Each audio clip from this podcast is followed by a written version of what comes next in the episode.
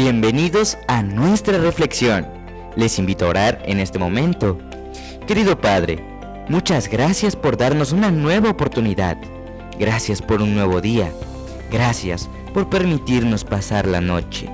Sin duda alguna, tú estuviste con nosotros y ahora al comenzar el día queremos hacerlo meditando en tu palabra nuevamente. Por favor, danos sabiduría, háblanos y ayúdanos a entender tus consejos y sobre todo, ayúdanos para ponerlo en práctica. Lo pedimos en el nombre de Jesús. Amén. Hoy meditaremos en el capítulo número 9 del libro de Deuteronomio. Te invito a hacer un ejercicio en este momento. Toma una hoja en blanco, toma también un lápiz y haz una lista de cualidades buenas que tienes, méritos que has realizado para merecer la salvación y la vida eterna. ¿En cuántas cosas pensaste ya en anotar en esa lista? ¿Verdad que te es difícil hacerlo? ¿Sabes por qué? Porque tú y yo no tenemos nada bueno. No podemos enlistar cosas con las cuales podemos encontrar o accesar o merecer la salvación.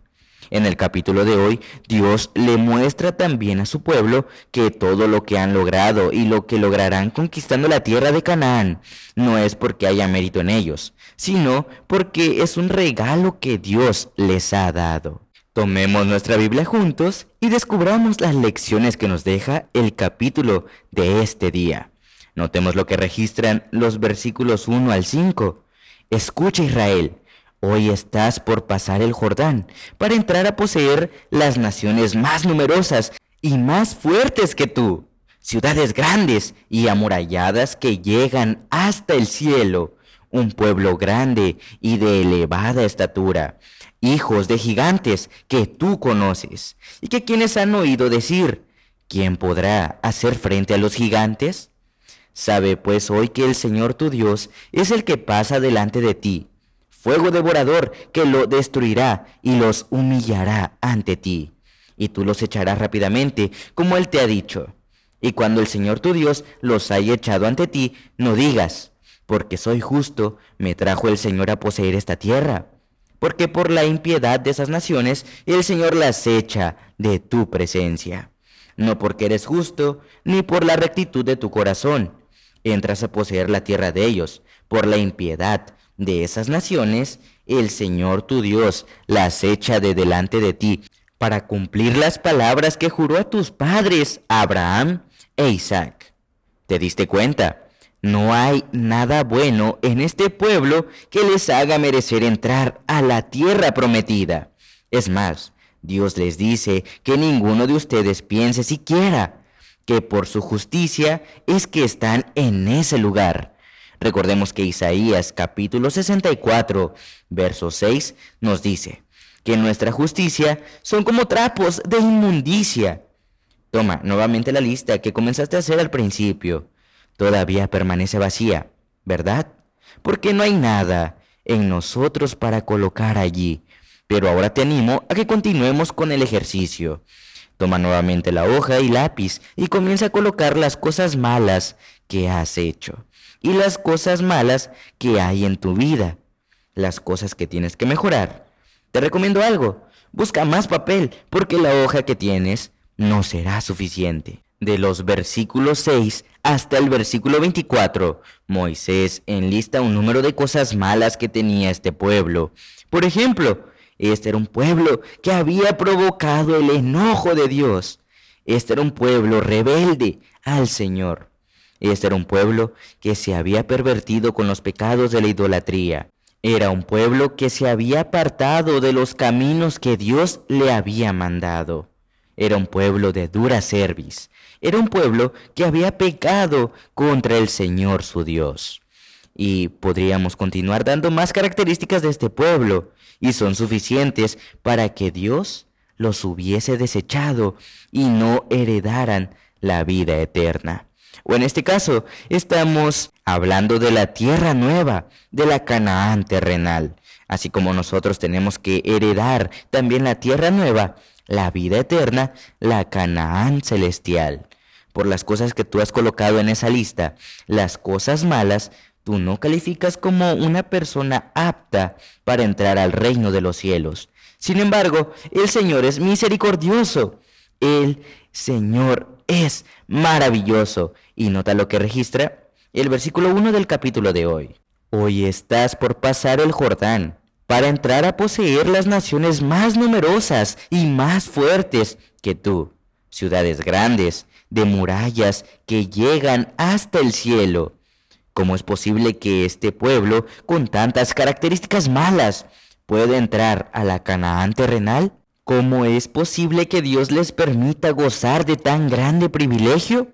El verdadero cristiano comprende que se ha hecho para él un sacrificio infinito y que su vida es de valor inestimable por los méritos de la sangre, intercesión y justicia de Jesús. Pero al paso que comprende el excelso privilegio de los hijos de Dios, su alma se llena de humildad. No hay jactancia de santidad en los labios de los que caminan a la sombra de la cruz del Calvario. Sienten que fueron sus pecados los que causaron la agonía que quebrantó el corazón del Hijo de Dios. Los que viven más cerca de Jesús sienten más profundamente su propia indignidad y su sola esperanza está en los méritos de un Salvador crucificado y resucitado. Para finalizar, quisiera responder a esta pregunta con una declaración. Dios es amoroso y misericordioso. Una vez más te animo a que tomes la lista que tienes de cosas negativas en tu vida. Sin duda, es una lista muy grande. Es una lista que podría abarcar no solamente una hoja de papel, sino dos, tres, cuatro, cinco y mucho más. Pero ¿sabes qué? A pesar de tus errores, a pesar de tus defectos, al igual que este pueblo, Dios no te ha desechado, porque Dios no te ve como eres en este momento, sino como puedes llegar a ser. Es decir, que a pesar de tus defectos, Dios desea todavía que tú entres a la tierra prometida. Obviamente no entrarás con las características que colocaste en esta hoja, porque allá únicamente entrarán aquellas personas que están perfectamente transformadas. Es decir, hoy, aunque vivimos en luchas, en dificultades, en adversidades, pero el apóstol Pablo declaró que cuando Cristo Jesús venga, esto corruptible será vestido de incorruptible esto moral será vestido de inmortalidad. Seremos transformados, así que hoy a pesar de tus errores, Dios desea salvarte, pero una vez que vienes a Él, debe conocer el proceso de transformación en tu vida, que te haga apto para entrar a las mansiones celestiales. Y recuerda, no por nuestra propia justicia, sino por la justicia de Cristo Jesús. Eso, mis amados hermanos y amigos, se llama gracia, misericordia. Y eso es lo que Dios quiere hoy darte a ti. Es lo que hoy el Señor quiere implantar en tu corazón. Únicamente debes recibir a Jesús en tu corazón y entonces comenzará el proceso de transformación. ¿No es maravilloso saberlo? ¿Qué tal si hoy le pides al Señor, quita de mí todos estos defectos que yo tengo, estas cosas malas, y toma esa hoja que llenaste con todos tus problemas, con tus defectos, con tus pecados. ¿Sabes qué? Arrúgala y entrégasela al Señor. Y dile, Señor, esto quiero que lo eches a lo profundo del mar. Y el Señor comenzará. Y el que inició la buena obra en ti, sin duda, la terminará. Inclinemos el rostro para pedirle al Señor que comience o continúe trabajando en nuestras vidas. Padre nuestro que estás en los cielos, gracias te damos porque a pesar de nuestros errores, a pesar de nuestros defectos, tú sigues amándonos. A pesar de nuestros pecados, tú aún deseas transformar nuestra vida. Nuestro mayor anhelo es entrar a poseer la tierra que tú nos has prometido, pero sabemos que para eso tenemos que ser personas transformadas por tu Espíritu Santo. Aquí estamos para que realices esa obra en nosotros. Gracias por amarnos a pesar de nuestros errores. En el nombre de Jesús te lo pedimos. Amén.